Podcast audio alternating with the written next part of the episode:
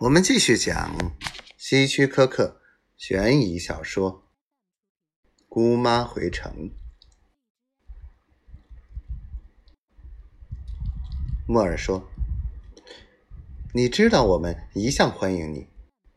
我小的时候最喜欢的人就是姑爹，而你又待他好，使他快乐。”姑妈的眼睛再次湿润了。他拿起手帕，但只拿到一半，手就搁在胸前，握成拳头，压在胸骨上。怎么了？莫尔问。要不要药片？要，要的，莫尔。请打开我的皮包。他找到装药的小玻璃瓶。把小白药片倒在手心上，含一片在嘴里，闭上两眼休息了一会儿，叹了口气说：“现在好多了。”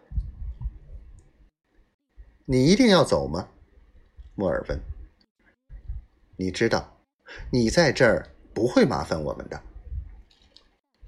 谢谢，莫尔，你很好，这里也很可爱。他们此刻正坐在可以俯瞰海湾的私人海滩上。这海滩属于莫尔，是他独创的，用特别进口的最好的珊瑚色砂石铺成。姑妈已经穿好衣服，准备乘火车。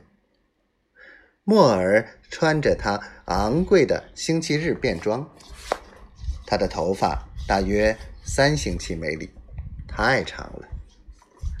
他不像他的姑爹，姑爹每天早晨刮胡子，穿着整洁，即使是在假日，也打扮的像准备上班一样。连喝第一杯咖啡之前，他也要打领带，穿外套。屋里的电话铃响了。姑妈突然紧张的想：“奥斯卡，他们已已经发现他了。”